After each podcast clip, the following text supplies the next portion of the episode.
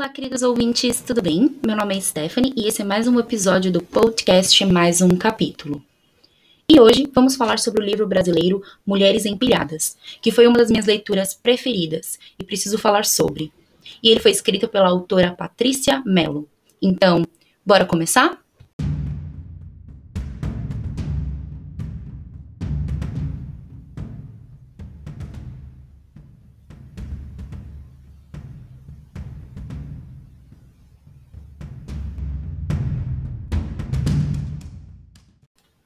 Bom, em cada capítulo do livro é contada uma pequena história. Por exemplo, no primeiro capítulo, antes de começar a história realmente, tem um pequeno trecho assim: Morta pelo marido. Elaine Figueiredo Lacerda, 61 anos, foi abatida a tiros na porta de sua casa, numa tarde de domingo. Só com isso, vocês já podem perceber como esse livro será impactante, mas necessário. Eu fiz uma pequena pesquisa e todas as mulheres mencionadas, como Elaine Figueiredo Lacerda, são verídicas, o que torna mais difícil a leitura. O livro conta a história de uma advogada de São Paulo que, após levar um tapa na cara do namorado em um banheiro da festa de final de ano da empresa, solicita um trabalho mais distante. O que sua chefe faz de bom grado, mandando a funcionária para Cruzeiro do Sul, uma cidadezinha do Acre, para investigar os índices de crimes contra mulheres no local. A personagem principal segue essa jornada para se concentrar no trabalho, deixar para trás o ex-namorado, ao qual ela não quer nunca mais ver, e sua história pessoal marcada por violência doméstica. No seu primeiro dia no fórum da cidade Cruzeiro do Sul, nossa advogada conhece a promotora Carla, que está cuidando de um caso bem grande uma jovem indígena chamada Chupira, que foi morta por três playboys da cidade. Mas não só morta. A jovem foi estuprada, torturada e morta, e desovada em um canto qualquer. É bem impactante ler o que aconteceu nesse caso, mas acho que todos já podem entender que no final os jovens não foram presos, né? Patrícia precisa acompanhar todos os casos, pois parte do seu trabalho naquela cidade é reportar as estatísticas de crimes contra mulheres para sua chefe. Seu ex-namorado, que lhe deu um tapa na cara no banheiro de uma festa, continua tentando falar com ela, ligando e mandando mensagens. Mas nossa personagem principal ignora. Preciso ressaltar que nossa personagem principal testemunhou, quando pequena, seu pai matando sua mãe por não se conformar com o divórcio.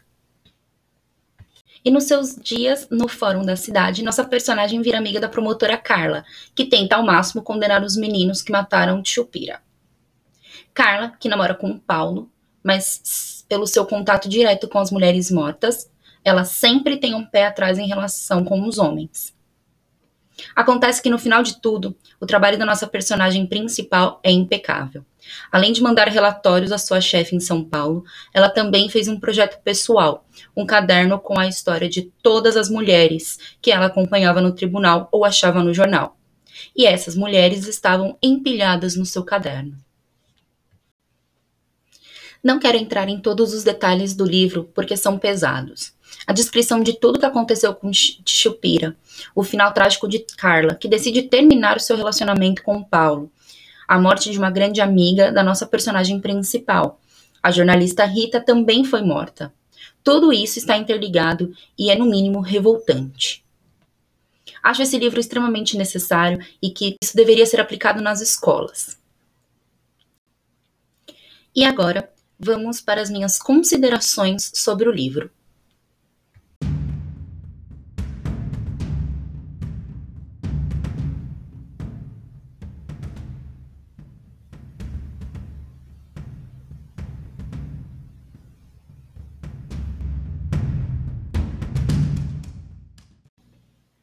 Além de impactante, o livro é ficção que tem como personagem principal todas as mulheres do mundo, diferentes culturas, idades, profissões e problemas. Por mais que seja uma pequena história, ela retrata grandes traços importantes, e as histórias que aparecem em cada capítulo são reais. No primeiro capítulo é uma mulher de 61 anos, no segundo, uma mulher de 29 anos, depois, uma de 16, até que tem uma com 48 dias de vida. Esse livro tem uma importância muito grande e acho que todas as mulheres e homens deveriam ler. E sempre que me dizem que feminismo não é importante ou não é necessário, eu indico esse livro, porque ele mostra a realidade assustadora em que as mulheres vivem no Brasil, que está no quinto lugar de, do ranking que mais mata mulheres.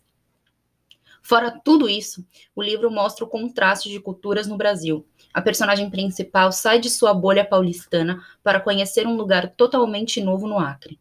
Tem até aquela piadinha de: nossa, estou impressionada que o Acre realmente existe. E nossa personagem conhece todo tipo de pessoa, toda a cultura do local, cultura de diferentes tribos indígenas e seus rituais.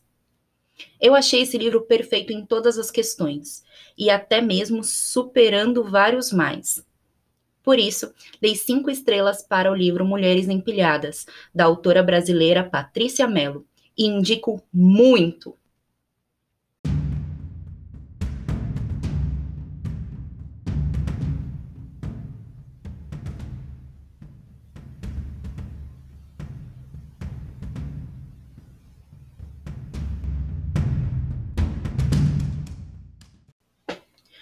Bom, queridos ouvintes, é isso. E no próximo episódio vamos falar sobre o livro O Colecionador, do autor John Flowers, um clássico inglês de 1963. Até lá!